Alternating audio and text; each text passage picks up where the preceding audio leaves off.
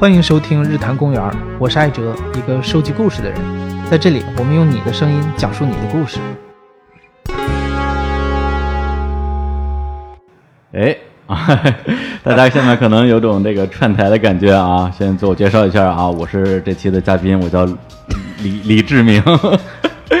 然后对面呢是这期节目的这个主持人啊，来自于故事 S I F M 的，不是 S M 主持人艾哲。不是，说实话，这个因为之前我上过这个故事 F M 嘛，然后呢，后来我还在日常公园的这个做了一个贴片的预告，那个预告后来我自己听了好几遍，怎么听都是 S M，因为我从小这个 S 跟那个就斯和 f 咬字不是很清楚，后来就就非常尴尬。我说前几天我们有一位粉丝给我画了一幅画，然后来挑逗，然后顺便把那个 FM 改成 SM。哎呀，行，那再介绍一下那个今天的另外一位，哎，对，另外一位嘉宾啊，对，是也是同样来自于故事 FM 的声音设计师彭涵。Hello，大家好，我是故事 FM 的彭涵。哎，那个今天那个特别开心邀请到彭涵，因为之前我在故事 FM，呃我在故事 FM 做客的时候的。我那期节目的声音设计师就是彭涵，然后做的特别好，对。但是后来见到本人，我还是后悔了，对。对，刚才我还偷偷问那个艾哲，我说那个杨帆好看吗？他说好看。这 是过世 FM 的另外一位声音设计师啊，一一一位女生啊，声音特别好听。我也是一个那个声控啊。杨帆应该是我们那个颜值担当了，真的呀？哎呀，你先你现在回去叫他去，哎，好的，换人。行，然后再隆重介绍一下今天那个我们日常公园这边的这个代班主持啊，来自于单立人单口喜剧的单口喜剧演员小鹿。大家好，日坛公园的听众，大家好，我是小鹿，好好好好久不见，好久不见啊，一年多没见了啊。如果不知道这个小鹿是谁啊，咱们去听一下日坛公园的第二十七期节目啊，对这个律政佳人的双重生活。对，当当期嘉宾就是小鹿啊，这也是日常公园第一位这个呃石老板之外的喜剧演员做客，然后当时这个人气颇高啊，嗯后后来对就凉了，对，最近有点凉，打算来这儿再凉一下，再来蹭点热度啊。今天找小鹿过来一起来主持节目，有一个很重要的原因，就是因为这个小鹿跟我一样啊，都曾经是故事 FM 的这个。呃，座上嘉宾曾经在这个故事 FM 讲过自己的故事。那今天呢，我们就这样把这个身份做一个转换啊，反客为主。嗯，对，今天呢就是我们找回来了。对对，今天今天我们两个人作为这个主持人，然后艾哲跟彭涵，对，当时这个设计我们的人啊，今天被我们设计一下声音设计。对，而且其实因为大家平时就是听故事 FM 的话，很多都是呃，比如说更多的精力放在那些讲故事的人的身上。然后呢，这个艾哲呢。是每期节目里边可能会说那么几句话，对，大家会对他会有一个比较碎片化的印象。彭涵呢，一般都是躲在节目后面的，对，时不时呢会录一些这个专门的节目，啊，就是来讲述自己是如何设计这些声音的，对，如何设计你啊，对对，如何设计你们的。但是他的那些节目估计也没有人听，所以大家 还是不知道他是谁。对对对，真的，今天呢，我觉得是特别开心，能够把两个一直在。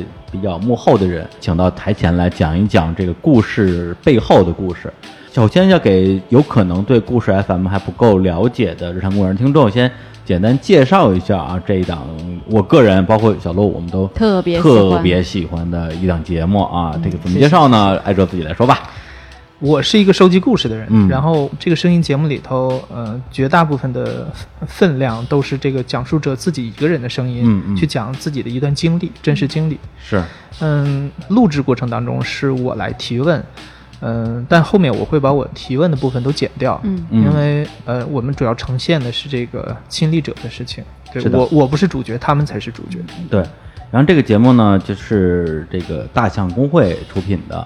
现在已经播出了一百零几期，一百零二期，对，然后做了也有一年多了吧，刚好一年多，对，嗯，一年多的时间。然后呢，他们这个更新速度一三五啊，对，这个是我觉得特别可怕的，天天加班，天天加班。对，刚开始我觉得还好啊，一期节目才二十多分钟，对，加在一起都没有我们一期节目长。对，后来听多了之后发现，我，这挺难的，这个。直到你自己去录了。对对对，对，因为我那些节目其实是录了两个小时的素材，最后。播出来可能二十多分钟，我就知道这背后的工作量有多大了。因为刚才也提到这个故事个概念啊，那会讲一些什么样的故事呢？呃，刚开始刚开播的时候，我看到的一些整个节目的选题，给人感觉还是稍微有一点点猎奇啊什么之类的，比如说什么这个什么利比亚战乱啊，一听就特吓人。再再比如说这个开信用品店啊，还有就是你们那个也是爱情公会的刘大可啊，这个 网红。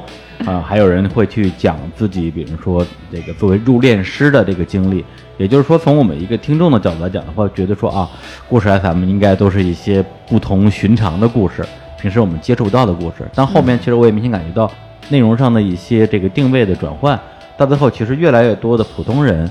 他们的人生故事进入到你们的视野，也进入到我们自己的一个聆听体验里面。包括有的人讲自己在同学聚会的时候，听说自己的同学去世了呀。嗯。再比如说，有的人就是小学的时候被老师欺负啊，包括就是产后抑郁，还有一些比如年轻人二十五岁就就秃了呀。这个这些故事感觉就跟我们的生活呀，我们身边的朋友就越来越近了。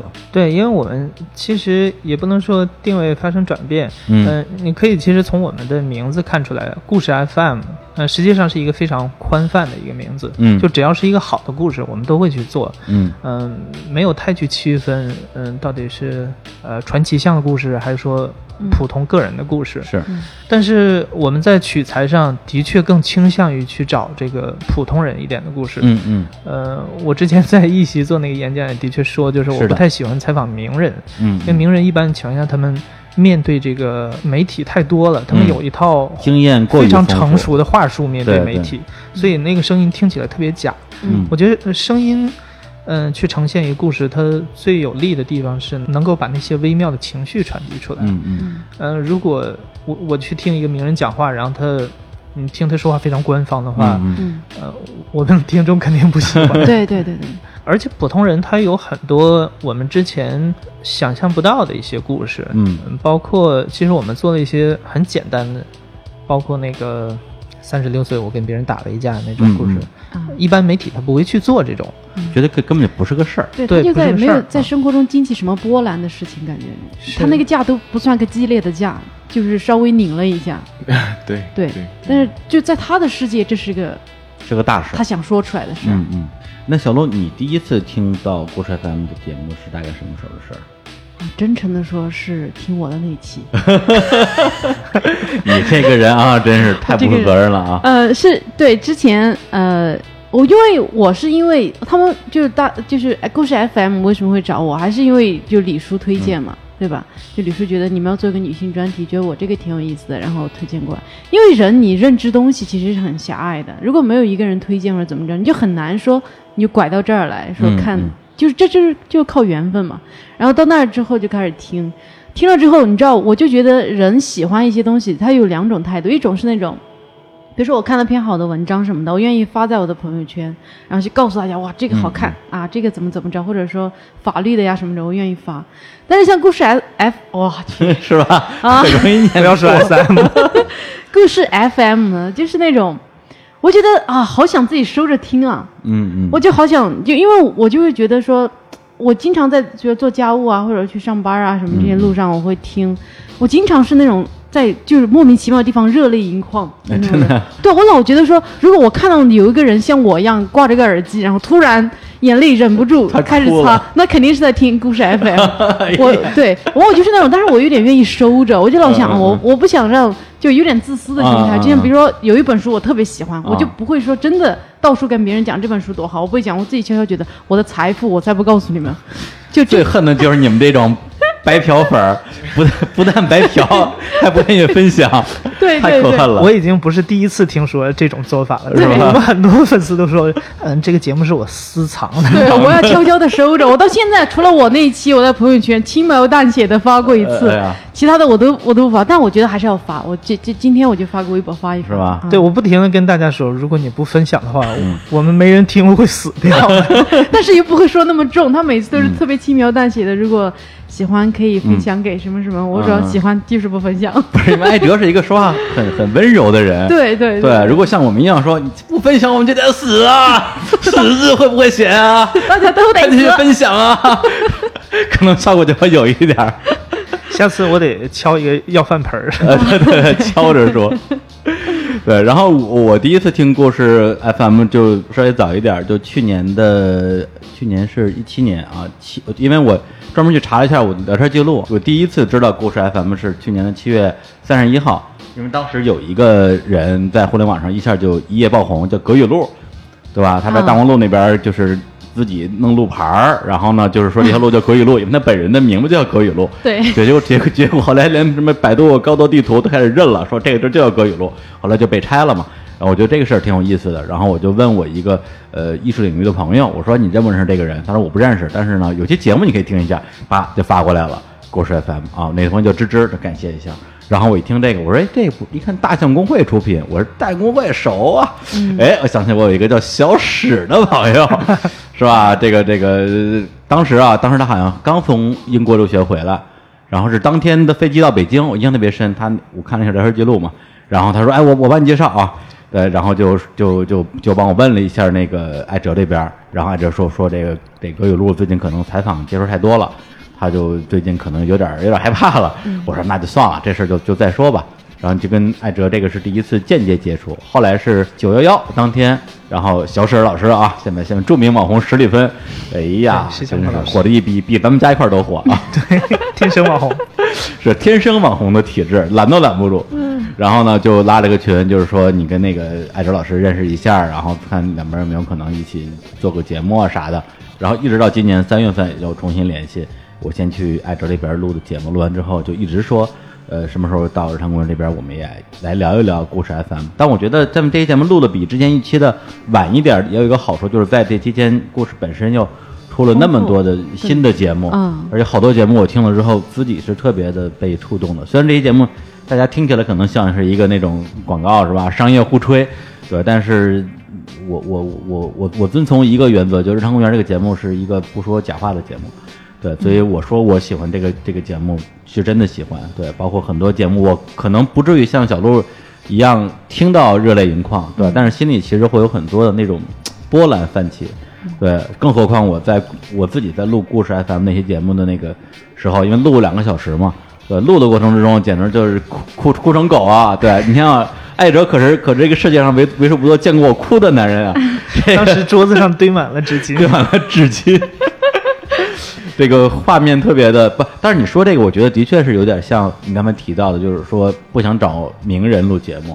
我虽然不是什么明星啊，但是因为本身录节目的经验比较丰富，你的确会在说话的时候会有另外一个那种一个主持人，一个一个一个职业的讲述者会去想说我现在说的这段东西，艾哲有没有用？你知道吗？就是我会有另外一条线在理性思考，包括其实我后来泪奔的时候，我。一直努力让没让自己发出声音来，嗯，是为什么呢？对，怕那个声音不好听是吧？哭的太难听，跟张柏芝一样哭的太难看。没有，对，艾哲可能觉得说是吧，这个我是在强忍自己的这个这个悲痛啊，不觉得男人不能不能哭出声音来。实际上是因为我之前刚听了你们另外一期节目，然后有一个女孩吧，是讲好像自己的父亲去世吧。也是讲自己的亲人去世，然后他在节目里边痛哭失声。我说你边刚哭了一个，我又哭一个，然后你这个素材就没法用了。想多了，我得忍住啊，结果最后就完全没有用，白忍了。对，所以就整个这过程里边，实际上我对故事 FM，无论是作为一个听众，还是作为一个一个一个嘉宾吧，也产生了很多的情感。对，所以今天正好借这个机会，我觉得我们第一个是呃来聊一聊故事 FM 这个节目本身的一些台前幕后，另外。我跟小鹿也特别希望说，能够在这样一个机会，把我们在这个故事 FM 里边听到的一些我们特别喜欢的故事，当然这也是庞康、艾哲他们俩选出来之后，然后我们来挑的，嗯选了几个故事来跟大家分享一下。包括这个故事可能抛却它的内容本身，我们自己都有很多个人的一些感慨吧。那我们今天就现在先放其中一段啊，我们选了六段，然后呢，估计一期节目应该放不完，所以我们会用。两期节目来聊一聊，就是关于这种真实声音记录的这样一个话题。好，那我们今天放的第一段这个声音片段呢，来自于故事 FM 比较早的一期节目，叫《北京地铁青年图鉴》，咱们来听一下。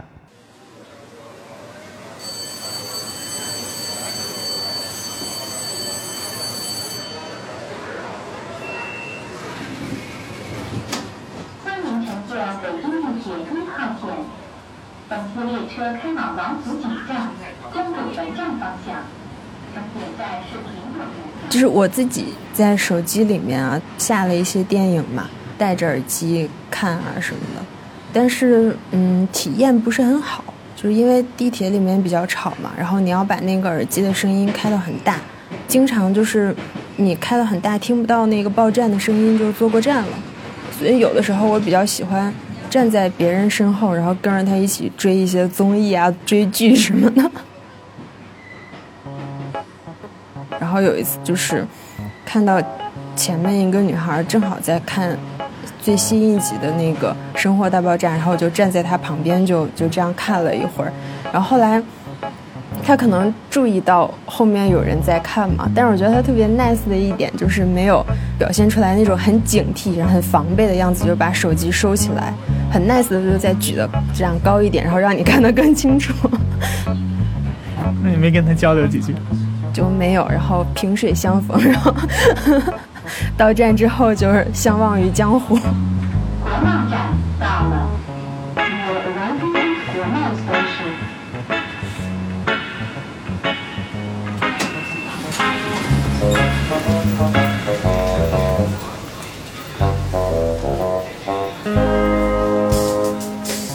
北京现在有二十二条地铁线，三百七十座站台。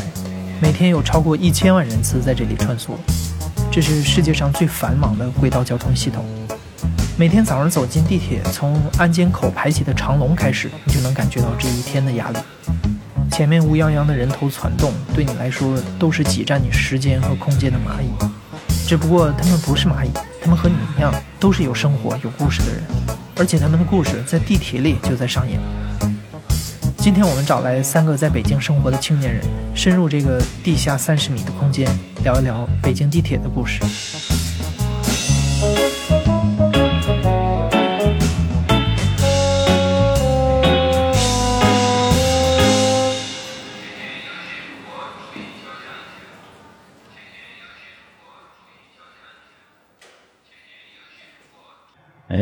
段来自于这个地铁的故事啊。首先，我先插一个问题啊，就是关于你们那个主题音乐，我觉得太洗脑了。哦，对，好喜欢，是吧？嗯，这这个音乐是是这个是这个是这样的，这个音乐的它的名字叫摩的士高，它产生于故事 FM 诞生之前。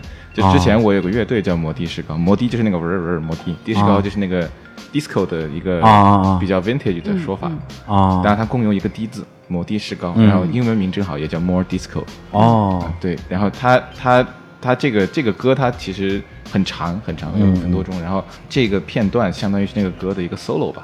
嗯，对，然后他是这样的，这样对这样一个过程。那个歌本身也是个故事，但是我至今为止这故事太长了。对对对，太长了。对，我觉得这个歌是真好听，这个名字是真不好记，要不然乐队没火。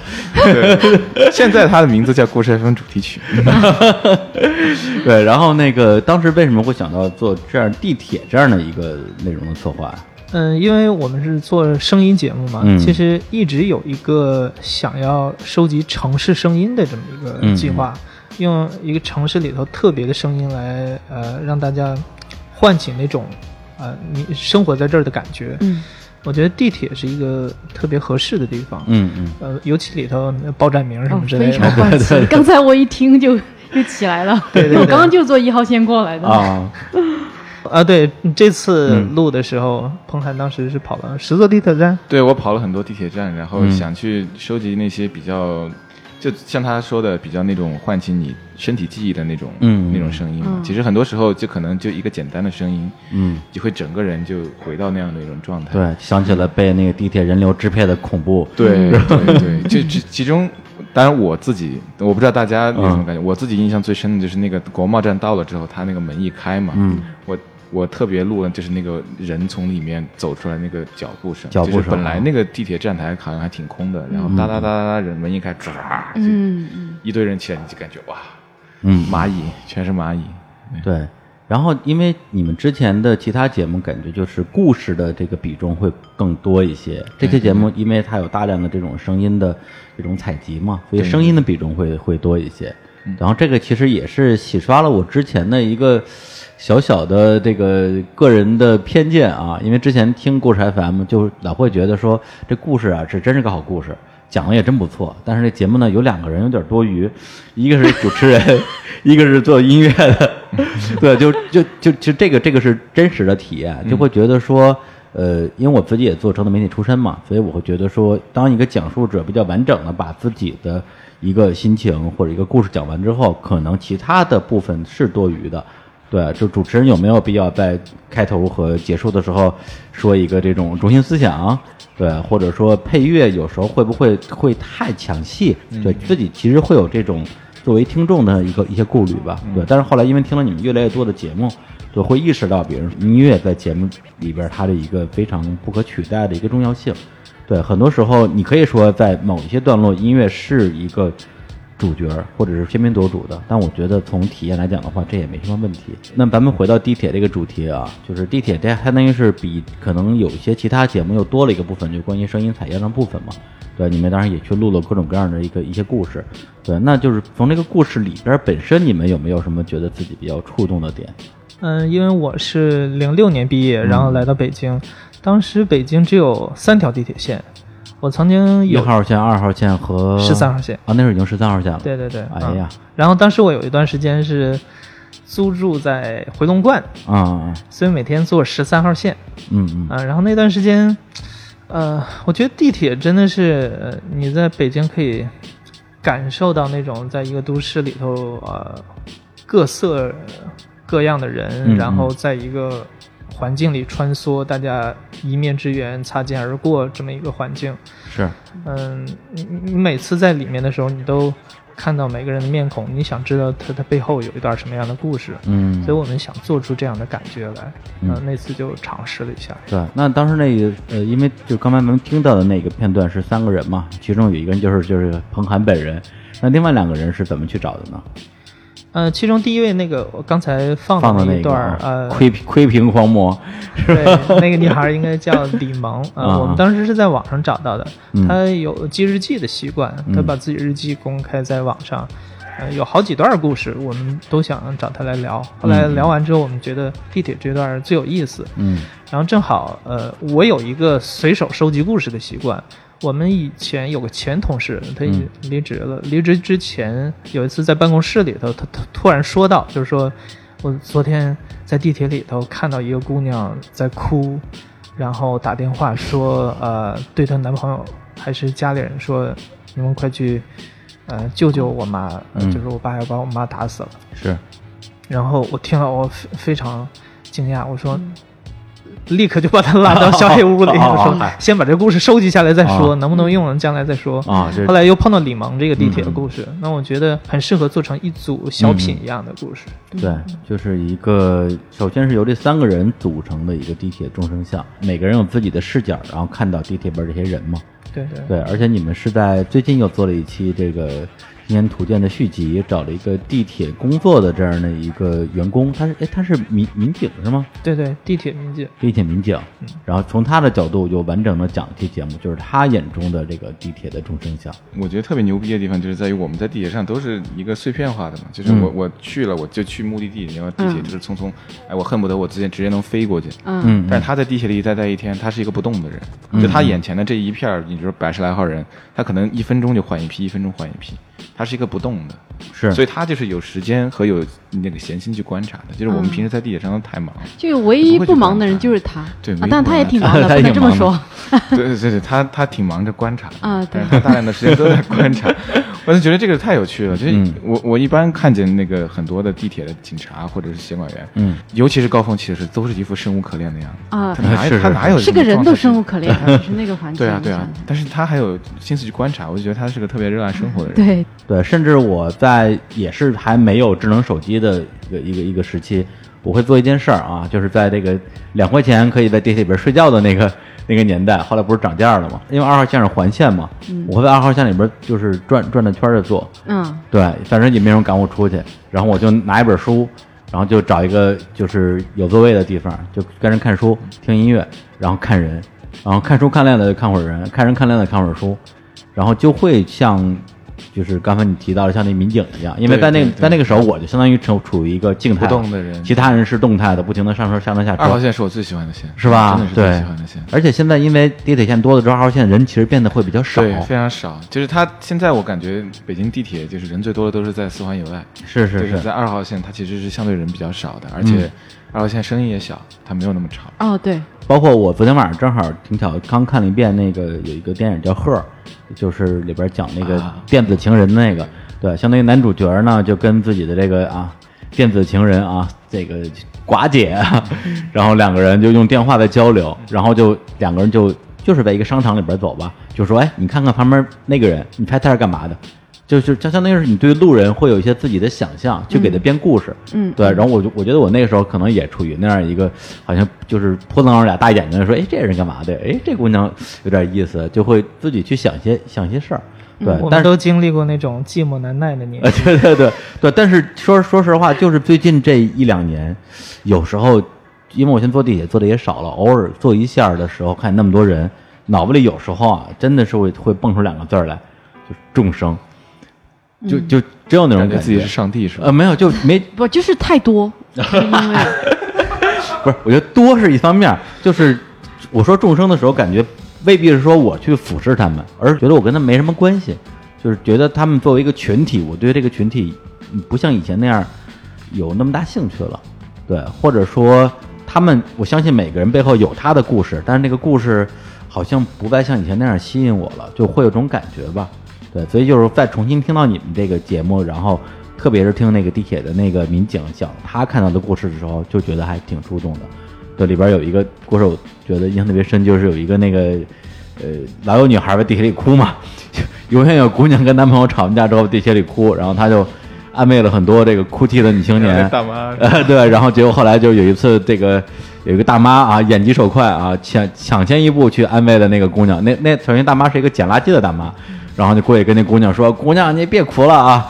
然后呃，对，站起来，站起来。然后姑娘，姑娘就感觉温暖，呃，特别温暖。然后就站起来，然后大妈 一低头，把姑娘那个脚底下的一个易拉罐捡起来，转身就走了。你把我易拉罐坐着了。对，我刚踩扁的，我记得当时那句话，我记。对对对对，就就这个这个画面，就让我觉得说特别的真实。对，就是他不是那种什么。鸡汤大妈可能比较契合你现在的心态，是吧？你你你哭没事，你把我易拉罐。大妈已经就完全超脱离了这个。大妈也是一个观察者，你没有发现？是其他人是移动的，大妈是不动的。还真是啊！啊，对啊，他就他也不可能坐到别的站去捡嘛，基本上就在那晃来晃去，一直走完。不然大妈不感兴趣，我觉得她真的是很超脱。嗯，对，而且就是比如说在地铁里边发生的故事，我刚才我在想有什么我自己，比如说在地铁里边见过的这种这种剧情，然后就想起一个就是。有一个这个男青年啊，带着女朋友，然后明显这个感情还不错。结果呢，他们俩拿着一个好像是一个戒指那样一个东西，然后呢就掉到那个轨道里边了。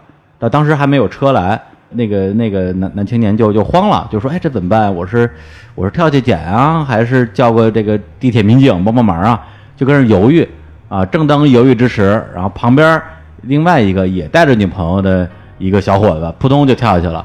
把那戒指捡上来了，然后交给了那个男青年，然后就特别得意，然后就感觉说：“哎，我好像是给予了前面那对情侣一点祝福，是这样一个画面。”对，但是呢，我自己其实对这个第一个男青年的心情呢是非常理解的啊，因为我就是他本人，我心里我心里就是他妈的，就就就就你就其实感觉是很糟糕的，是个渣不可辱呀，对，就简就简就就就显得我很怂嘛。对啊，就你你逞英雄，然后在你女朋友面前，对，就显得好像怎么样，然后就那，然后女朋友怎么想这件事儿啊？就后来果然分手了。然后每次我就相信这件事儿，就是说都是丫孩子。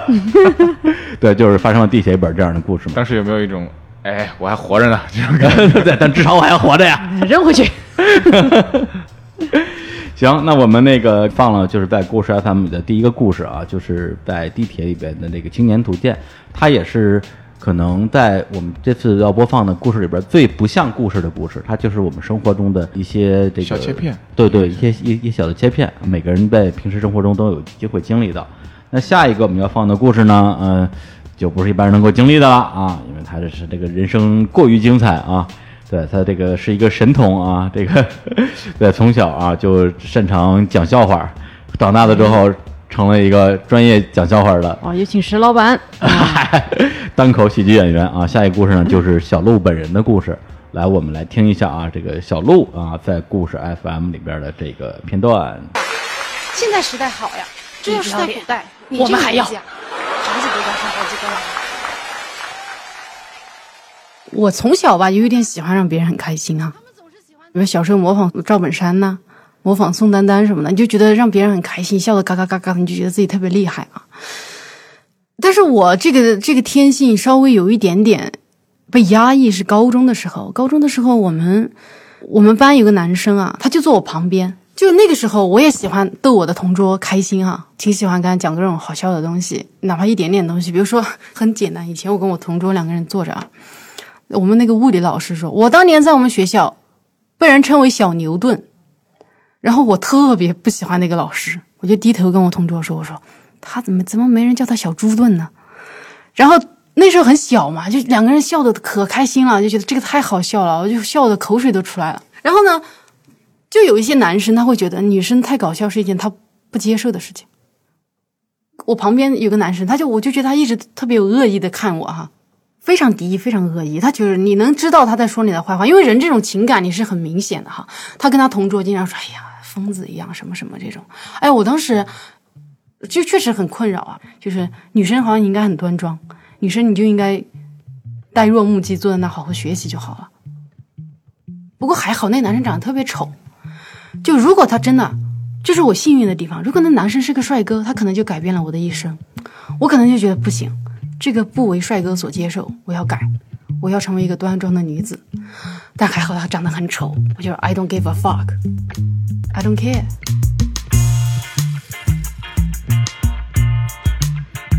大家好，我是小鹿，我是一名单口喜剧演员，正经职业呢是一名律师，今年二十七岁，未婚，但是有男朋友了，你们就不要想了，哈哈哈哈。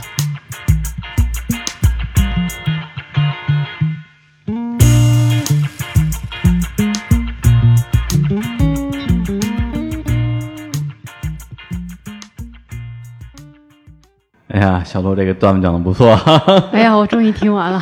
我特别害怕看自己回看自己的视频啊，或者听音频什么的，我觉得特别尴尬，而且还跟你们一起听。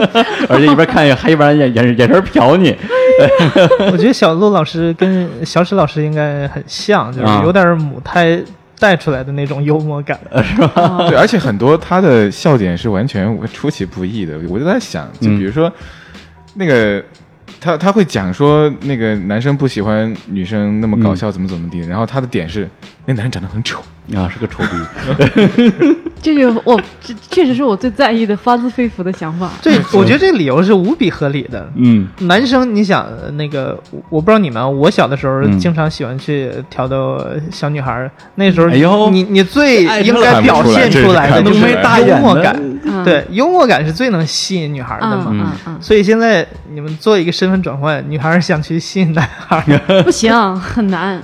就是一般你靠幽默就会把男生吓走。哦，我觉得还是分人。啊，分人是吗对，对我我有个我有个小故事，就是嗯我小学和初中吧，小学的时候有一个有有一个女生，我我我是在一个课外班认识她的，她跟我们是一个学校的，嗯，她就在那个课外班上特别喜欢讲黄段子，你小学 哎呀，小学。特别喜欢讲黄段子，然后他还会上手上脚，哎呀，我曾经被他踢过 啊，就是踢啊中踢是上手上脚，不是动手动脚。对上手上脚，我曾经被他踢过，嗯就是踢中了。对，然后哎呀哇，好疼！，KO，那个时候我一开始觉得，一开始我也觉得那个女人有点疯子一样，但是后，但是后来慢慢的，我觉得她确实很搞笑。嗯，虽然她踢过我，但是我还是很喜欢跟她一起玩耍。等着下一次被踢。呃，对我我觉得你就是被你就是因为被踢了，所以喜欢上了啊不不不，斯德哥尔摩综合症，跟你说不不不能不能这样讲，他我也不能算是呃那种喜欢他吧，就只是说跟他一起聊天，我就会觉得很舒服。啊，然后后来我得知他去了不一样的初中嘛，后来他他们家里也比较有钱嘛，就把他送去了一个国际学校什么之类的。啊然后他在那个地方就特别受孤立，就也是因为、因为他嗯嗯，应该可能是进去的时候有点太过了吧，也有可能啊，有很多男生或女生都不太喜欢他。嗯，有一段时间我就会跟他那个聊 QQ 嘛，嗯，我就会讲这些事情。我就跟他说：“你你挺好的，你不用不用改什么。”然后他就会说他旁边的同学啊什么的都不太认可他。对对，这样就会跟他聊天，然后怎么之类的。嗯，我就会就小鹿这段经历让就让我联想到这个事情，就是说，嗯。一个女孩真的她挺好的，但是她因为周围的环境开始质疑自己了。我觉得很有可能就是因为她遇到了一个帅哥，啊，跟她讲就很嫌弃她这样。嗯，对，其实这个这个是可能是你的故事的另一面。嗯，对。其实这也是我们当时要做这个故事的原因。当时是一组故事嘛。对。呃，第一个是小鹿，一个女性的脱口秀演员；第二个是一个女性的创业者；创业者。第三是一个女性的科幻作家。嗯，对，嗯，就是我，因为我们。故事 FM 听众可能有点意识到了，就是我们做故事，嗯，就是做性别议题可能比较多一点。嗯，因为我们一直觉得。女性被贴了很多标签嘛，你包括写科幻小说，包括你是女作家，对对，包括脱口秀，好像都应该是幽默是男人的男生去干，对，幽默好像是只属于男性一样。女性幽默的话，好像就是太张扬，不受欢迎。嗯，但我觉得这个是非常非常糟糕的一种社会偏见。嗯嗯嗯，对。那当时一个是找小鹿录这个节目啊，是基于刚才你说的这样的一个。呃，前提吧，对。那最后在故事的选择上，因为当时我那个是录了两个小时，播了二十分钟嘛。那他这个我特想知道，他除了播出那 那内容之外，还录啥了？啊，我有人知道吗？录了二十分钟，播了三十分钟嘛。哪有那么长时间？就是小鲁老师讲的比您好多了，那是成片率高。敢当不敢当？哎，不是，那问题是，别人因为小卢他自己是喜剧演员，然后呃，本身还有另外一个身份是这个律师嘛。对，那按理说你可以讲的故事应该挺多的，为什么会最后会讲这样一个故事呢？哎，我不知道，就是采访者问啥，我可能就答啥了啊。对对，其实小鹿，我们这个算是一个策划前置的一个故事，因为有三个，呃，要要把三个人物你放到同样的平面上去，他们都有一个相同的点，就是比如说，呃，在一个男性主导的行业，这个不一定是个行业了，比如说小鹿这个点是幽默，可能我们。一般觉得幽默是男人，但是女人也可以幽默，然后创业，女人也可以创新，然后女人也可以科幻小说家。那这个幽默这个事儿呢，在律师上可能不太好讲。啊，但是他在讲笑话上太俗了，满大街都是律师，或者说女律师可能也比较多。啊，也对啊，但女律师的点因为女律师就是法律本来就是文科，像我们以前学校这个男女比例就是七比三，女的多，女的多。现在政法就再矬的男的都可以找到个大美女。啊，那真的吗？哦，哎呀，哎，不要我们走不是不是，那那这个应该重新再做一些节目，讲这个男性在法律行业如何被歧视的，少数派是吧？觉得法律是女人的事儿，跟男人没关系。对但是但是到就业的时候，女性歧视又出来了。哦，就是就是当年考上的是女的多，但是你就业的时候，就是还是很多是愿意偏要男的，因为因为老觉得女的不好用，而且像比如说我们研究生一毕业二十四了。可能几年内要考虑生孩子这个问题啊，然后就各种。你说这个太对了，就是我是学图书馆学的，我们班呃大概六十多人，然后十几个男生，其他都是女生。哎呀，然后但是我们在毕业找工作的时候，我们一般呃都是去大学图书馆工作，这些图书馆里头，一般情况下只喜欢招男生。对，对。那你让女生去哪儿？对。然后他们给的理由也很奇葩，就觉得呃，我在图书馆工作，你需要去搬书，很累，比较辛苦，所以男生更合适。你，找出很多借口来。对，嗯嗯。其实确实不止他一个，好多男生，就是你能能明显感觉到他不喜欢你，他就觉得你是个异类。嗯嗯。但是还就真真的就是幸运的地方在于都没有什么好看的，所以你也就 啊，Don't give fuck，I I don't care。对，就就就对，然后后边还讲了一个段落，就是关于你讲这个这个黄段子的。嗯，对，因为小鹿就是我第一次见到他，也是在去年的年初吧，看他的演出。他那个时候在那个演出海报上，对，因为每个演员都有一个自己的江湖魂名嘛，对啊，他的魂名就是小黄人小鹿。就是以黄段子著称，后来在那故事 FM 里边，他也专门讲了一下，他他也专门讲了一个黄段子。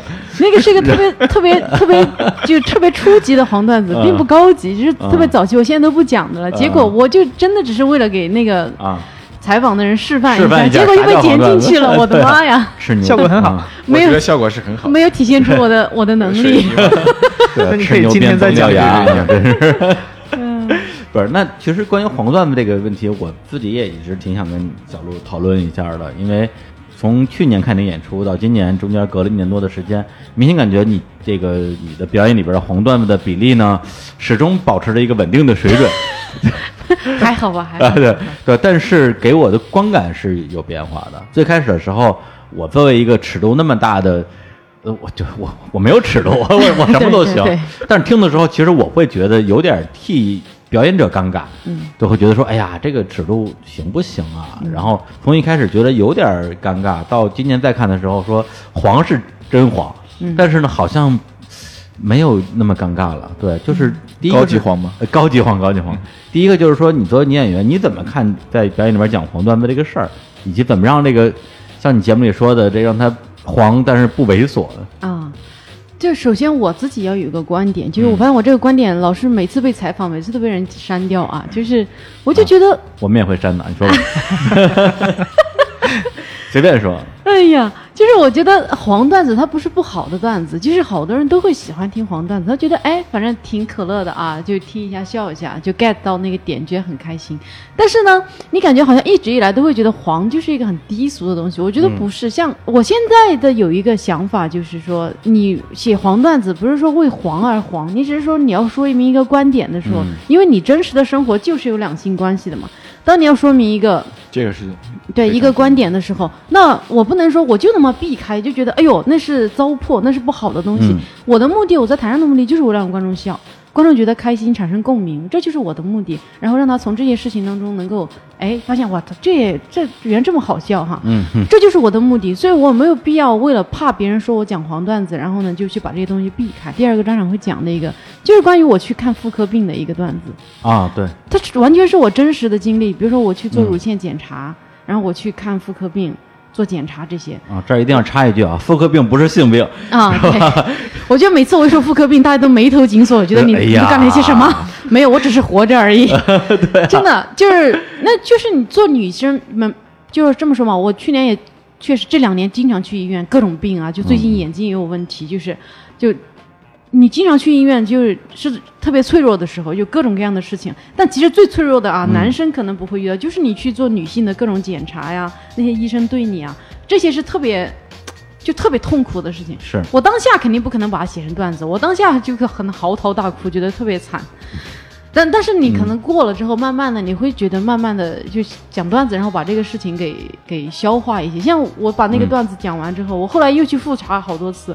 也没，但就就没就会觉得有点喜感哈，是吗？没有像以前一样觉得自己像一个咸鱼一样放在那里，嗯，被人家随便蹂躏，你就会觉得，嗯，可能如果听过我段子的女生，她下次去的等她躺着像个咸鱼一样被人检查的时候，嗯，她可能也会想起我，她会觉得没有那么痛苦，觉得还还好还好，我就是消解一下这些这些痛苦的部分，对。对，因为就是我自己听了他们好多的这个喜剧的专场，包括我自己也上了几个他们培训课。对，的确会发现说，对于生活中的很多的负面情绪，当你想方设法把它变变成一个段子，对我来讲，可能我把它可能变成节目里的这么这么一个梗，对他们来讲变成一次表演之后，其实对你的这种对这个事儿的理解，的确是会有一些帮助，对，有有有一定的疗愈作用吧，嗯，消解那种痛苦。是的，是的，包括我觉得在你们故事 FM 把它讲出来，我觉得对很多人来讲，它是一个非常重要的释放的过程，是是是，像李叔的嚎啕痛哭，哎呀。多释放，最后也 包括其实更多的人听到了之后，他意识到啊，有人跟我是有完全一样的这种经历，对对对，我想这个感觉太太。我我觉得太重要了，就就好比你你小学的时候发现，哎，这个题我不会做，我是不是很耻辱？我是不是没听懂？我是不是啊 哪里出问题了？发现你同桌也不会做，哎呀，好哥们儿！对对对对对，就是我每次听到别人说我小时候数学多么多么不好，然后害怕数学考试的时候，我都特别激动，总算找到一个同伴儿。对，包括像小乐刚才说的这个女生去看妇科病这个东西，我觉得一般来讲。是不会有人愿拿它去跟任何的呃异性去说的，对，因为总总个人感觉好像跟性病差不多，嗯，对，就很羞于启齿。但但比如说，如果有有一天啊有女生愿意在，比如说故事 FM 讲自己类似这样的这种体验，就是那种很觉得就是什么人为刀俎为 为鱼肉的那种感觉，其实我相信也是会激起很多共鸣的。嗯，对我之前讲完这个段子啊，有一个女孩带着她妈妈来听啊，然后呢。就是我本来是觉得，因为我有点说，有些观众，比如说加了我微信哈，他说，哎，我今天带我爸妈来，我就想，嗯，那我就不要讲男女生的，我讲一点观察别的东西的哈。我会有点说，就有时候会有点顾忌观众，因为就段子也够，那你就换一下哈。但是有一次我不知道，他就说他来看我演出，我也不知道啊。后来他他讲完，我那天就恰好是讲的这个这个妇科病的这个，他说我妈妈说你讲的特别好。他说：“你讲的东西，他都很有共鸣。对，一个就五六十岁的老太太说，她跟我的，我当时觉得还是挺挺开心的。都是女孩子嘛。啊，对对，都都有同样的经历吧。是的，是的。然后呢，那个像小罗，他这个部分的那个声音设计是是庞涵这边做的。哎，对，是我做的，因为它是一个组故事嘛，一共有三组，这一整个节目都是用一首曲子完成的。呃，因为我是从小鹿讲段子得到的灵感，因为他一讲段子，我就想起那个美国的一些脱口秀，他后面会有一些百老汇的爵士啊什么之类的，然后我就想起了我特别喜欢的，当然也是之前练琴的时候特别喜欢的一个。一个一个爵士曲目叫做 Chicken，然后这个我就把它改成了，比如说小鹿这个就比较轻快，因为它是在讲幽默，然后后来讲一个女性创业者，就把它做成那种比较 swing，然后就是在讲故事的布鲁斯这样的，然后后来是最后是一个科幻作家，我把这个改成了一个后摇，然后嗯，应应对那个那个感觉，然后就是整个同样的一个主题，我就想让大家能能够从声音上感觉到这三个故事它其实是有联系的，我们讲的都是同样的一个。一个 quality，可能你平时觉得这个 quality 是男性专属的，然后但其实女性也是可以在做，然后我们要这样平等的去看待他们，嗯，然后通过同样的旋律的不同的风格，然后把三个人这个的不同的这个特质给展现出来，嗯，大概是这样的一个思路，嗯，对。而且像这种，就是因为它相当于是三个人一组嘛，对对，就这种的采访，其实你们这边做的比例也是有一些的，有一些。像刚才地铁那个，其实也是三个人一组。还有印象比较深的有一个是，就是关于生孩子还不生孩子，对，那个是两个人一组。对对对，音乐对那个我觉得很对吧？就那些我也特别喜欢，就是生小孩那个，他讲了讲自己。生完孩子之后的所有的作为母亲的快乐，然后那个不生的快乐，对对，然后不对，然后让不生那个人就讲自己不生，而且两个人是穿插进行的，嗯，对。但听出来之后，其实是特别有那种对话的感觉，嗯。而且我不知道是不是你们的声音有经过处理哈，我觉得就是那个妈妈的声音太好听了，哇，就是你就感觉我当时是躺着听的嘛，你感觉是一股清流，感觉把自己放在一个海绵上一样。妈妈声音太好听，我觉得不想生那个是是清流。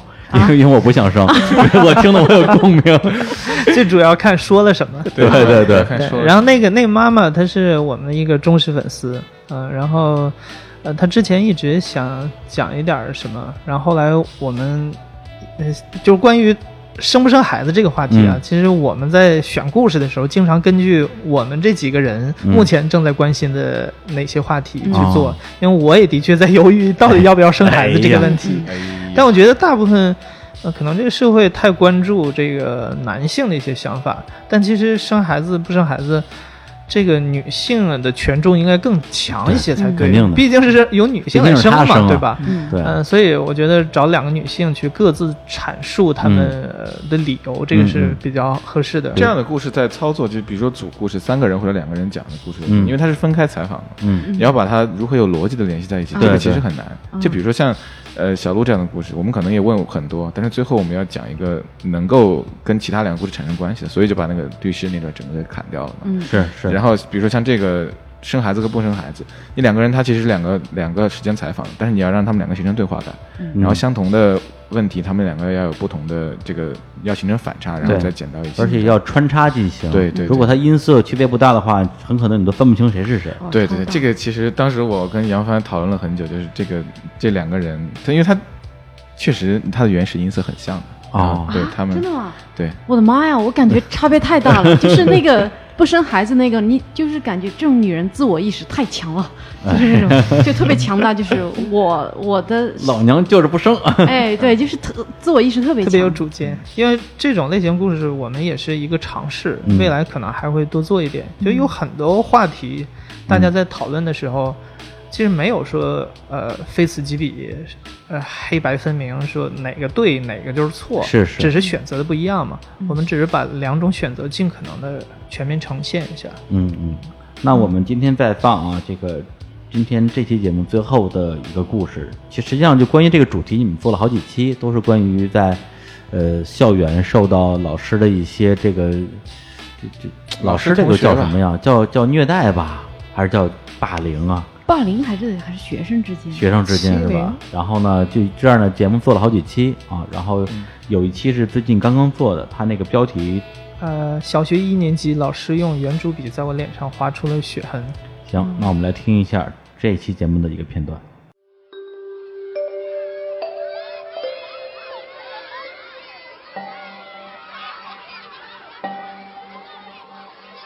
我记得很清楚的一件事情是，大概在呃小学一年级的时候，当时老师就是说每天大家做题，如果你是错了多少道题的话，那个老师当时想了一个非常变态的方法，就是你错一道题就要拿圆珠笔在小孩的脸上画一个圆圈儿，边画那个老师就狠狠的说：“我要这次要给你画的用劲儿一点，要给你刻到你的肉里，让你洗不掉。”我当时就比较笨嘛，所以曾经就是脸上被画十几个圈，整张脸都画满了。完全是被那个圆珠笔给挑破了皮的那种，回去真的是洗不掉的那种。后来我我看了一些历史方面，我觉得这个其实就是古代那种在脸上刻字，其实是一个很重的一个刑罚。但是这个老师会对那些上小学一二年级的，其实也就是七八岁的小孩儿这样子。嗯，我记得大概那次，因为是当时那节课是早上的课嘛，这就意味着你可能一个上午你都要带着那个圆圈儿。我。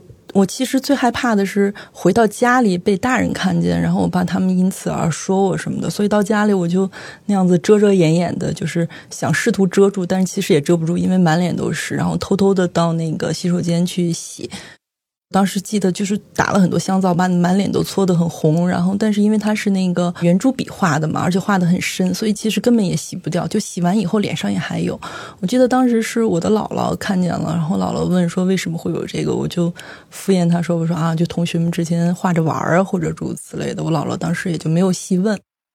哎，一个关于在小学的时候被老师虐待的这样一个故事。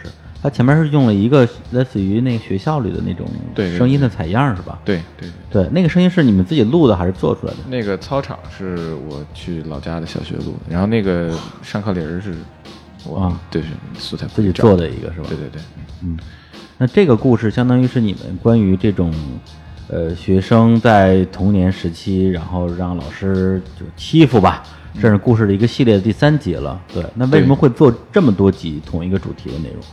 嗯，现在其实我们很多故事是，呃，故事找到我们，嗯嗯，所以这个也是我们的一个听众，嗯，他主动投过来的。为什么去做？我觉得跟我个人的经历可能是有关系。呃，我是在东北的一个矿区小学长大，然后真的是从小学到初中，就是经历过各种各样的酷刑。我天，呃，我应该算学习成绩还好的那种，呃，没有特别惨。但是，尤其在小学一年级的时候，我记得我们基本上有什么惩罚都是全班连坐，所有的人都要受罚。啊只要有一个人，比如说没有做到，大家都得陪着他，是这种吗？对，或者是有的时候可能全班大部分的表现都不太好，老师或者那天很生气，那所有人都要受罚。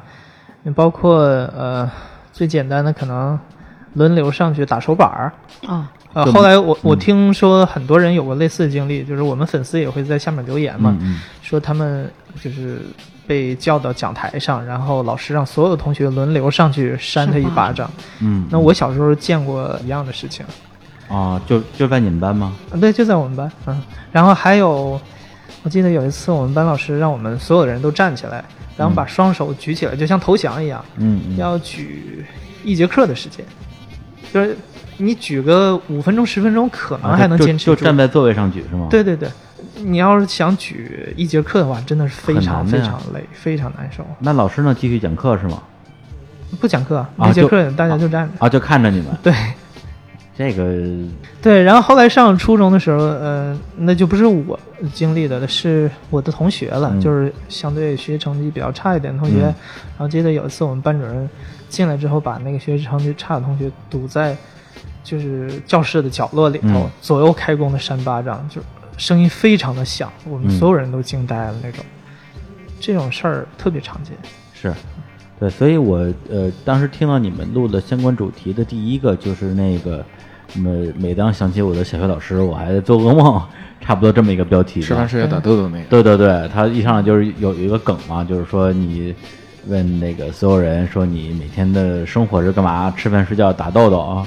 然后问到最后一个人，就是变成了吃饭睡觉，因为我就是那个豆豆。然后他就是说，在小学的时候，他就是他们班的那个那个豆豆，而且咱班本来有一个。就是更豆豆。对更加调皮捣蛋的有暴力倾向的孩子，然后呢转学了，对，结果那孩子一转学之后，他挺高兴，对他觉得太好了，他终于转学了，没人欺负我了，然后发现坏了，自己成了老师的这个重点盯防目标了，而且他成绩又特别好，但是老师呢永远就是说什么瞎猫碰上死耗子，嗯，也不会去鼓励他，然后其实就是有点找茬儿，嗯，对，甚至他在节目里的描述，他都不算是特别调皮捣蛋那种。纯粹就是让让老师盯上了，对我总得有一个打击对象，就那种感觉。设立一个典型，对对。哎，有感觉？你说我们为什么好像就是有，尤其好多老师是不是其实本身心理也不健康啊？嗯，你要这么说的话，就是其实回到说为什么会大面积出现这种体罚的问题，那我只能认为说，至少就是那一代老师啊，但是可能不同的地区，这个这个，你看咱们都有。对，咱们都见过，咱们的自己的老师，别的老师，真的啊，对，完了，这个肯定要被骂。我只能认为说，他们作为教育别人的人，自己没受过什么好好的教育啊。对，就关关于教育的教育，他自己的问题都还没解决，就是他就没办法为人师表。教育其实是一个我觉得非常庞大的一个议题，他也会不断去学习，也没有，我觉得也没有人敢说他完全懂，嗯，如何去教育小孩子，因为这个每个 case 都千差万别。然后，但是我觉得有一点是。呃，可能那一代老师的一个通病，就是他们需要的是一种服从。如果你没有服从的话，他最简单的方式就是打你，嗯，让暴力用暴力的方式让你服从。那或者是除了肢体暴力呢，还有精神暴力。是的。然后给你梳成一个典型，然后这个典型被欺负的特别惨，让其他人知道，哎，我要是不服从的话，我会有这样的后果。嗯。那其实这样，他其实其实我们一直在听到的，从小到大一直听到一个，我不知道你们会会不会啊？嗯。不管是家长还是老师，他会叫你听话。他感觉听话比优秀是更重要的一个 quality。嗯，那那那这样的话，其实我觉得这个东西从这个角度来看就非常合理了，就非常合理。你感觉这个东西追溯上去，好像我们我们这一代的老师，他们上面也有老师，其实也是这样教他们的。你再往上追上去，好像是那种师傅的文化，你有没有觉得？嗯，有点那个那个意思吧。我觉得它其实分成两个，一个是结果导向，对，因为他最后老师说到最后都是说啊，我都是为了你好。甚至我看那个，比如说你们节目的评论区，还有人会说说你这样说，你老师你觉得这样对吗？老师都是为了你好啊，还不是为了你考个好成绩？对，就是对，就是说有一个我为了能考好成绩这样一个所谓的目标作为这样的一个掩护，我做什么都是对的。对，那我觉得这个是一个大的背景，就是就是我们的这种教育的背景吧。你不能说是老师的个人意志，现在老师老师上面有校长，校长上面可能有有我们的这个既有。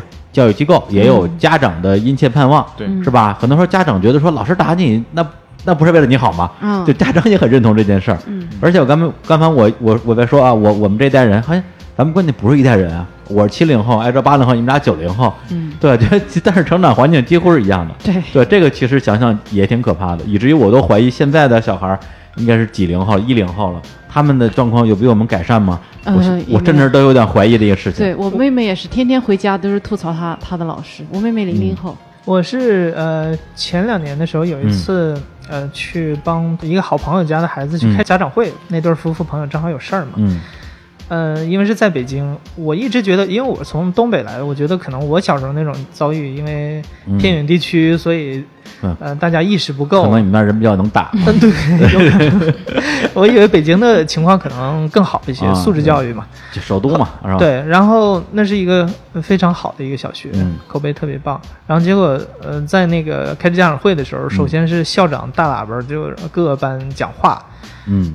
我觉得就跟训孙子一样，真的。嗯嗯我当时听感特别的不好。嗯嗯。我觉得已经过去这么多年了，可能现在老师呃，他的素质教育各方面应该做的很到位了。结果跟我小的时候感觉是一样的，但可能现在没有体罚对体罚，因为现在因为我觉得也有一些应该是有规定的，对行政管理规定会好一些。而且而且我小时候是没有遭遇过。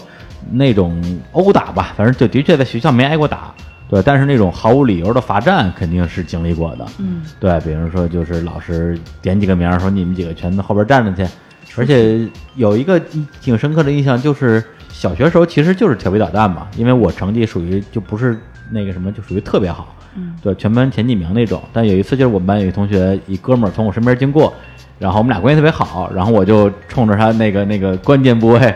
来了一掌，然后那时候大家不是都练武当功嘛，来用那武当功来来来对付我吧，然后他就一武当啊，果然捂住了，之后就这个小动作被老师给看见了，老师说，哎，李志明，看你这个这个挺闲啊，就是这个意思，来上来站会儿呗，然后就在讲台旁边站着，然后站了三天吧，站三天，对，因为是一堂课，因为那时候好像是六年级了，就除了语文课就是数学课，也没有别的课了，相当于相当于我只要语文课，我就在上面站着。然后呢？当时，老师的想法就是说，马上到六年级了，我觉得希望大家能够这个更好的去遵守一个课堂纪律。所以呢，我希望只要是我的语文课，永远有个人在上面站着，然后去监督下面的人啊。李志明，你就是第一个。然后呢，你看见谁在底下不守规矩了，你就叫他，然后他来替代你。嗯，因为我是第一个，我不好意思啊，我不好，我不好意思点，把矛盾就直接转给。对啊，我不好意思点名啊，我非我得站了三天。有点这个太恶心了，对对对对对。然后我我我我也不知道该怎么办。结果呢，当时我的同桌一小男孩，然后呢就是属于他就故意逗我，然后呢老师只要一转身，他就去够我的铅笔盒，然后就就调戏我，他就觉得我不敢叫他。结果我因为我我实在是谁也不敢叫，但我也不能我也不能站一年吧。嗯。就既然既然你挑衅我，那我就就叫你吧啊！我说哎，我说那那我说等我铅笔盒。老师说哎行啊，但老师也觉也觉得我站三天好像是不是有点有点过了，就赶紧换人了。然后他就上了，结果上来之后站了可能不到五分钟，然后就点了一个名儿，然后点的那个人呢是我们班主任就特别护着的一个一个女孩，好像是跟他妈认识什么之类的。嗯。然后那女孩就因为在班里边永远是被老师罩着的，对，从来没有说就是有过这种待遇，然后当场就哭了。然后然后但老师也不能说太那个什么呀，老师就说啊那来吧，他就在台上讲台上面哭，然后就真的是我印象中六年级一年讲台班上一直有人站着。就这，这是我的一一个经历。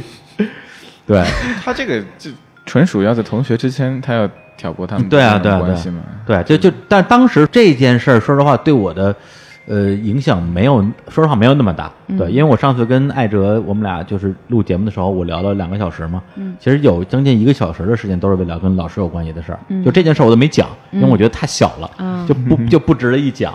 对，对我当时剪你的节目的时候也很犹豫，就是本来两段故事都非常精彩，然后 因为那个为了故事结构它连贯，所以那个上学那部分剪掉了。是的，是的。别说可以说一下。嗨，没有，其实我觉得对我来讲，整个那次讲述的一个大的背景，就是我对于成年人世界的一种不信任。那这个不信任一半是来自于家庭的，一半是来自于学校的。呃，关于老师的部分，当时其实我讲了。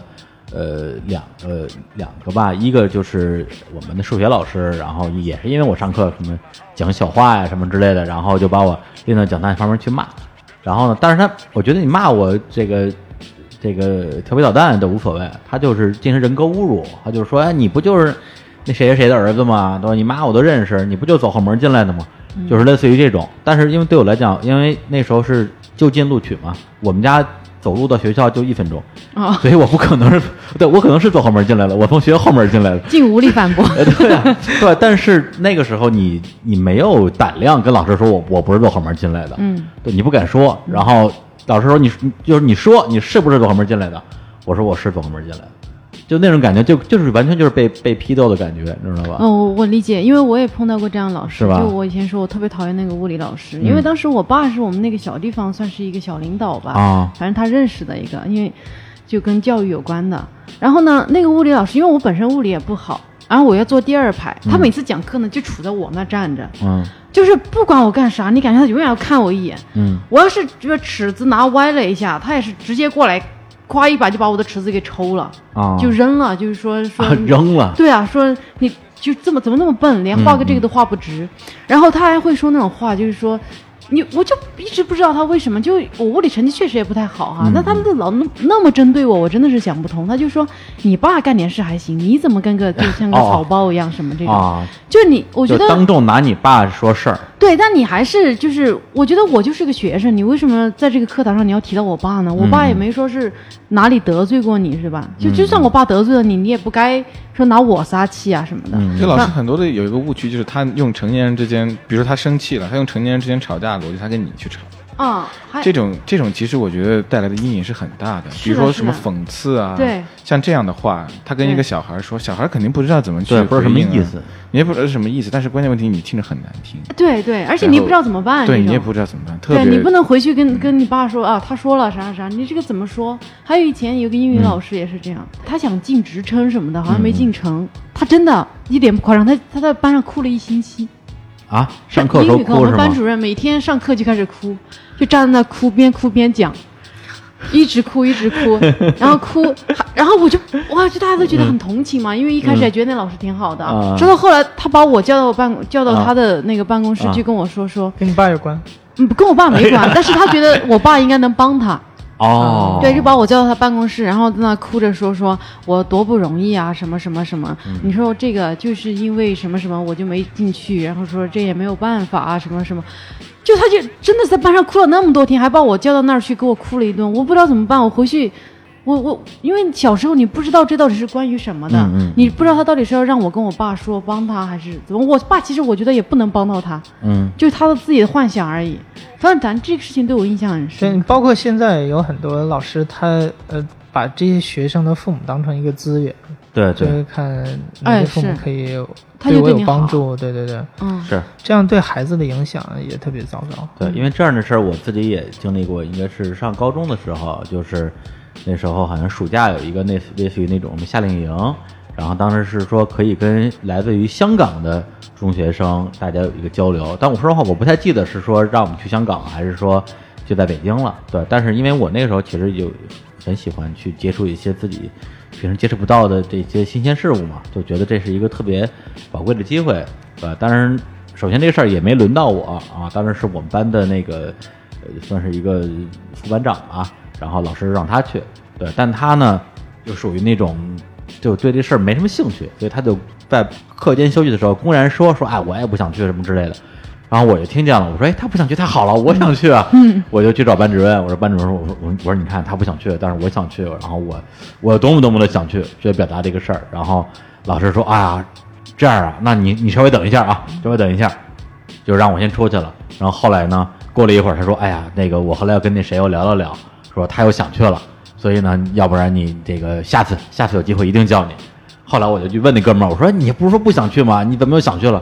他说老师给我爸打电话了，你知道吗？就是就是就是也是那种，就他爸其实也是一个相对来讲可能对老师来讲对有有有用的一个人，嗯，献献殷勤。对，就所以就是就这种事情，小的时候你你没有概念，你不你不知道是这背后是怎么样一个逻辑。你第一次遇见的时候。它实际上对你自己的这种冲击是非常大的，而且对于老师这样一个，其实，嗯，从心目中你不不能说崇拜，至少应该是尊敬吧，或者说我们受到的教育要求我们尊敬老师。最后你发现这个人至少这件事并不值得你尊敬，嗯，对，你就其实会造成你一个价值观的一个崩塌的这么一个过程。但那个都是我觉得很很多年之后你会发现，那老师也就是在那个职位上碰巧端碗饭吃的这样的一个人。是是是。就是你开始会用，我第一次有这个感觉，就是我特别不喜欢那个同学，嗯，后来去当了老师，我在想，啊，对他其实以前是被我们的教育体系，包括被家长神化了嘛，神化的一个职业，一个事业，但是其实他也就是普通人，普通人，对普通人，他其实对找了份教书工作，想挣点工资，对，嗯，对，或者说就是说，如果从我们从小受到的教育啊，不把老师给抬得那么高啊，其实不会，我我觉得可能会好一点，蜡烛啊。包括医护人员、白衣天使啊，大家就说他们就是拿工资赚钱的。对，对，他们有可能对你好，有可能对你不好。嗯，这样的话，可能你还觉得很很多事情能够接受一点。一点，对，对，再加上就是现在我不知道，就是我小时候感觉身边的朋友或者亲戚什么之类的学师范的，其实有相当比例是因为成绩其实不好，要不然是成绩不好，要不然就是家庭条件不好，因为学师学师范的。学费免费，嗯，对，其实到最后，大家选择师范里边有多少比例的人是因为自己想从事这个教育行业？我觉得比例有可能是很低的。哎，好多人其实毕业的时候都在反抗了，就像我认识很多人，因为当初贪贪恋那个。免学费上了师范大学，等到毕业的时候都说：“啊，要是我能拿出来十万还回去，我就不教书了。”嗯，对我们有些听众说，你们是不是对呃教师这个行业尤其的呃不满？因为我们做过有好几期故事，可能老师的形象不是很好。嗯，包括还有一个是呃老师那个性骚扰学生的事啊，对，有一个。那其实大家都是把这个老师这个职业太。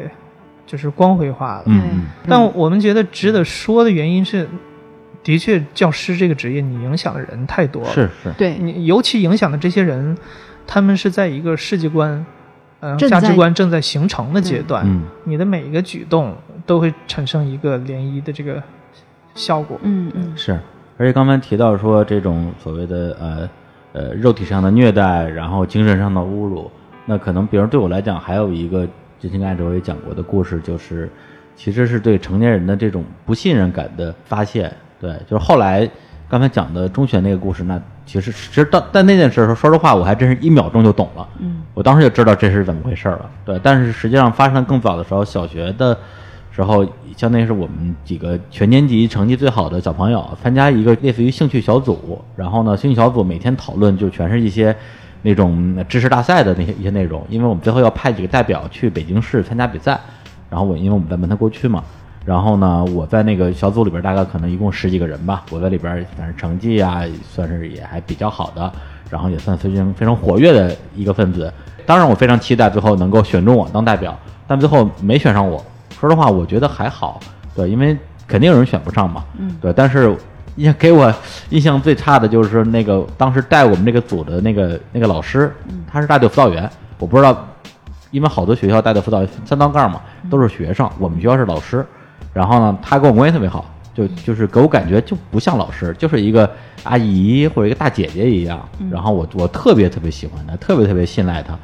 然后呢，他还安慰我说：“哎，没有选中没关系啊，咱们那个暑假的时候大家一块儿去那个北戴河玩儿。”然后到时候所有参加小组的人都有机会去，然后我当时就记住这句话了。嗯，但是那时候我也没去，我也没去过海边，没见过海，我就想，真是激动的睡不着觉啊！那肯定小孩子能出去玩非常能出去玩啊，而且能能能能去远方啊，这是吧？然后就一直盼着这件事儿，结果一直到暑假结束，也没人通知我这件事儿。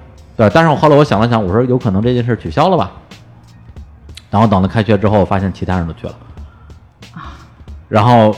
然后就就这个事情让我对我特别敬爱的，其实我觉得已经不是敬爱了，真是拿他当一个亲人一样去去信任的那个大队辅导员，就产生了极强的逆反情绪。然后在学校就绕着他走，嗯，对，见着他我就恨不得转身就走那种。然后有一次他就给我拦住了，就说：“哎呦，就是那小孩知道生气了。”那他肯定还是自己心里知道这个事儿。对他，他知道我生气了，但是他的态度就是说：“哎，就其实他的意思就是小孩懂什懂什么叫生气。”对，所以就是这个事情，其实在我整个的一个成长经历里边，给我的影响，或者是你说是伤害，我觉得可能是最大的，超过之前所有的这些人格侮辱。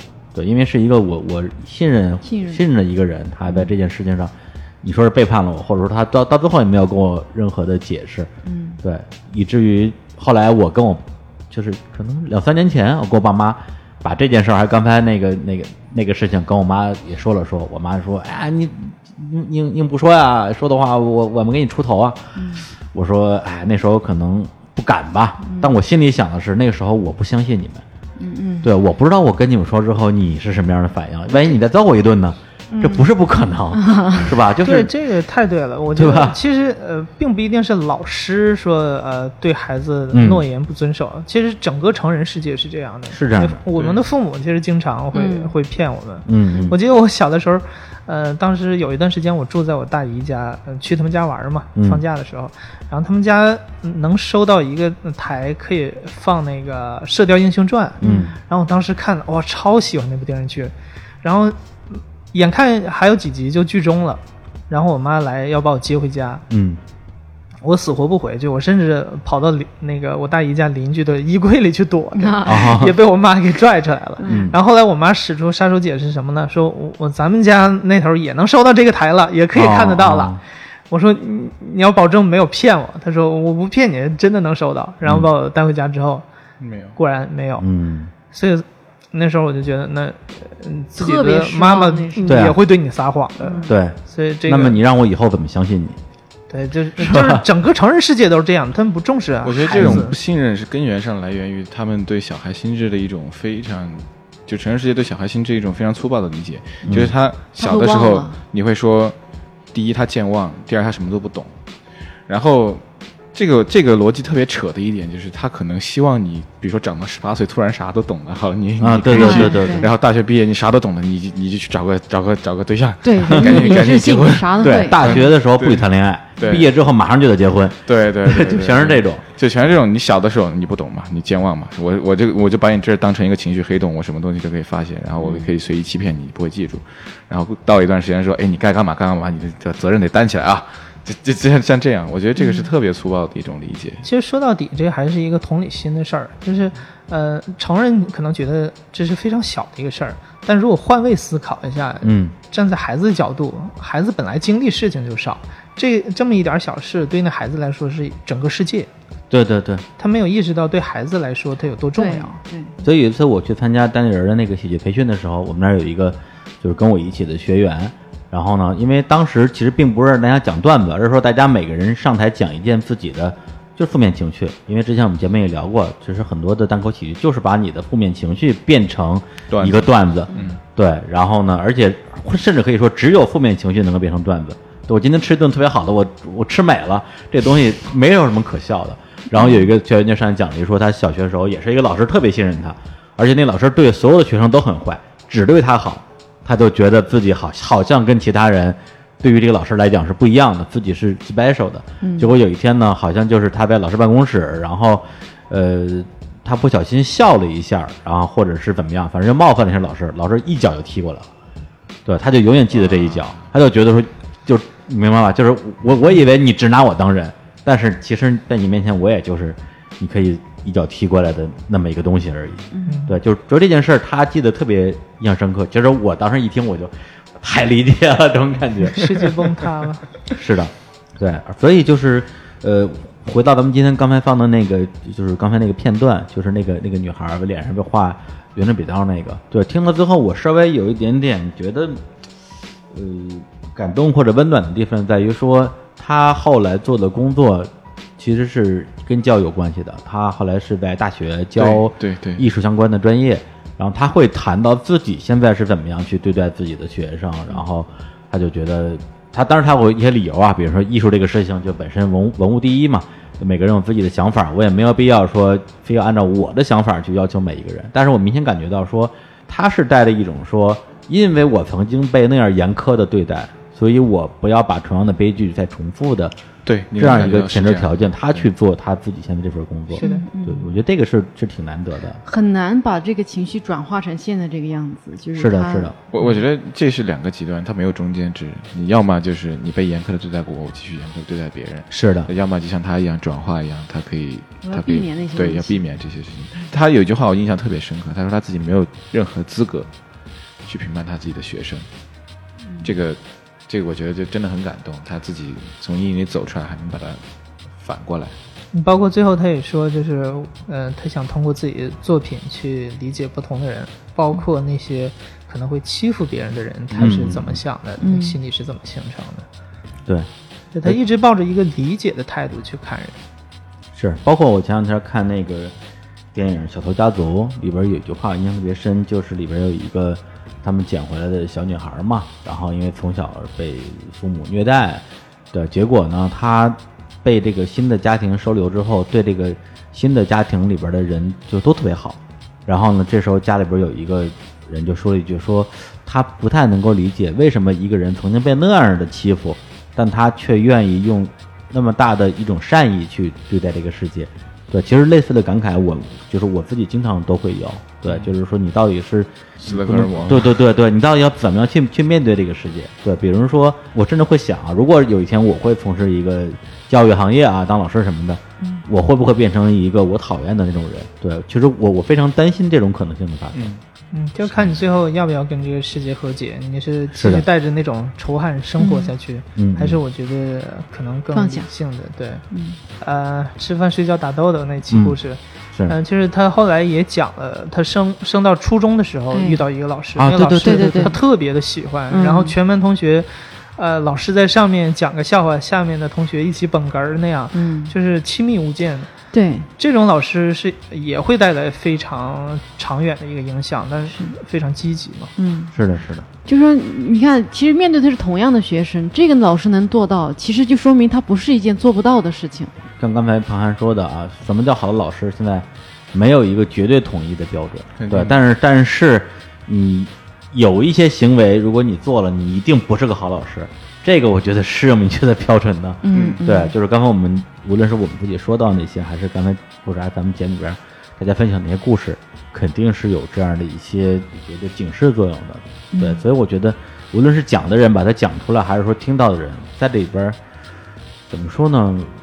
我也不知道大家是不是因为把这个事情说出来之后，心里边就能得到某种某种治愈，但我觉得总比这个事情一直埋在心里边好吧？肯定的，肯定，嗯，对。对，所以这也是我特别喜欢故事 FM 一个原因，就是说，像我们这期节目分享的这几个段落，没有任何一个是那种给人感觉好像说，哎呀，这个真新鲜，对，那种猎奇的故事，对，它就发生在我们每个人的身边，对，它不是那种所谓传统意义上的少数派的故事，比如说 LGBT 或者是社会弱势群体等等这些，对，但是实际上，你说回来，比如说小鹿在上学的时候，然后因为搞笑。然后被别人这个另眼相看的时候，然后那个同学被欺凌的时候，其实，在不同的时间、不同的场景之下，我觉得每个人都有机会成为一个少数派。那在这个时候，可能你就有故事可以讲出来。对，这是听节目的时候我自己的一个感触吧。对，我觉得这也是我们嗯面向普通人的一个原因。我们之前做过一期节目，那个。叫《革命年代如何偷情》啊，那那期，哎呀，那期对我们讲述者，他是一个呃当代史的研究者嘛，他就呃会把自己的关注点放在呃历史上一些普通人的角度，嗯，就是在整个历史上那些能够留下来的一些记录，嗯，都是由呃可能文化很高的人或者有权威的人去叙述的，那普通人的声音是不被听到的，嗯。但是我们每个人，无论你再有名，其实也有普通人的生活的一面。嗯，那这个我们觉得是最值得记录的部分。对，或者说，如果你要拍一个这种商业电影，那你这个剧情的复杂性、精彩度，那是有一定的要求和门槛的。但如果像艾哲他之前，比如像一系里边讲过的，他想做的是一个声音纪录片儿嗯，那在这个框架里面，其实所谓的普通人和那些。不普通的人，他们的故事应该是具有同等的价值的。对，肯定的。对，其实普通人故事不代表就是一定非常简单、非常无聊。嗯嗯。呃，我以前做外媒的时候，我就觉得外媒他们经常报道的国外的那些故事，放在中国不算个事儿。就是中国的故事太多了，就是民间的那些。嗯，超出你想象力的故事，对对，呃，比比皆是。这新闻比电影精彩的多。当然，当然，所以我们觉得真的是上帝是最好的编剧。嗯，行，那我们这次呢，因为非常难得邀请到这个艾哲跟孟涵过了一起聊聊故事 FM 故事背后的故事，然后呢，我们也还会再多录一期节目啊，分享另外三个声音的片段，然后以及讲讲我们对这些故事的一些个人感想吧。然后呢，呃，同时本身我们也准备了一些问题，比如说如何找到这些嘉宾啊，如何让他们这个这个敞露心扉啊，那这些问题的话呢，我们也会在这些节目的这个最后啊做一个录制，然后把这个内容呢放到日坛公园的微信公众账号，给大家讲讲这个相当于是录制花絮的部分。很高兴能来日坛公园反串一把，反串一把，对，是。我们尽量来答疑。好的，行，那我们最后呢再放一首歌，然后这个歌我我就点播了啊，因为那个之前关于这个地铁青年图鉴，然后彭涵跟那个应该是梁科吧，对对，你们俩专门录了一期节目，就就是讲这个幕后的，讲了讲你们怎么样去做声音的采集和这个音乐的设计，然后我还去。评论区留了个言，我说：“哎呀，我听这个，听这个《天空之城》听哭了啊！因为这个是也是彭涵自己的一个故事，就是他在你是在是这样的，就是我大二的时候在玩乐队嘛，然后嗯，我不知道现在还有没有这种演出啊？就是以前我们有那种特别流行那种拼场演出，就是一场演出有好几个乐队。呃，现在也有，现在也很多是吧？我好久没看过演出了。哎呀，sorry。然后那个就是我们跟我们同台的有一个哥们儿，然后他是一个人的一个乐队，然后他弹琴，然后吹口琴这样，然后他弹的是特别特别布鲁斯硬摇那种感觉的东西。嗯，然后。呃，我当然是个乐队，然后我是个贝斯手，我特别不显眼。然后我们演完 最不显眼的贝斯手，对对对。然后我们演完了之后，我们就回家嘛，啊不不不是回家，回学校。嗯。然后我跟我的那个键盘手，我们就坐在那个地铁上嘛，二号线，人很空了，然后也很晚了，然后我们就都快睡着了。然后突然门一开，上来一个卖艺的，嗯。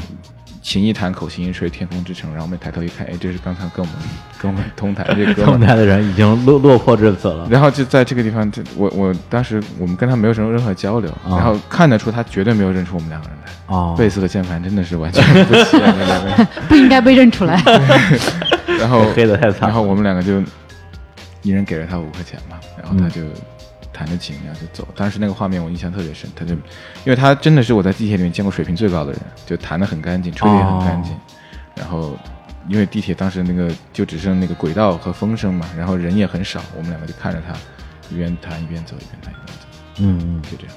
对，然后呢，就是在那个故事 FM 那期节目，好像讲完那个故事之后，就放了一个那个《天空之城》，对，也是也是你我做一些后后期的这个，对我改编的，改编的一个版本，对。对，然后我当时听了之后，就感觉就有点这个要泪奔。然后，对彭彭涵那个改编过很多有名的曲子，然后风格陡然一变，是吧？包括之前我们做一期入殓师的故事，然后讲到其中有一个情节是那个女孩去世之前，她希望自己的葬礼就是是个哆啦 A 梦风格的。嗯嗯。然后彭涵做了一曲哆啦 A 梦的那个主题曲，然后。哆啦 A 梦主题曲本来是一个非常欢快的，对，然后它做成非常忧伤的节奏。我当时试听的时候，我正在公交车上，我听到之后眼泪哗一下就下来了。哇塞！行，那我们就在就点播一点播一首《天空之天空之城》啊，天空之城，北京 Subway，彭 涵版的这个《天空之城》来结束这期的节目，然后欢迎大家。去关注日常公园的微博、微信，然后也去关注一下故事 FM 的微博和微信公众账号。那我们就为这首《天空之城》里面来结束这期的节目，跟大家说再见，下期见，拜拜，拜拜，下期见。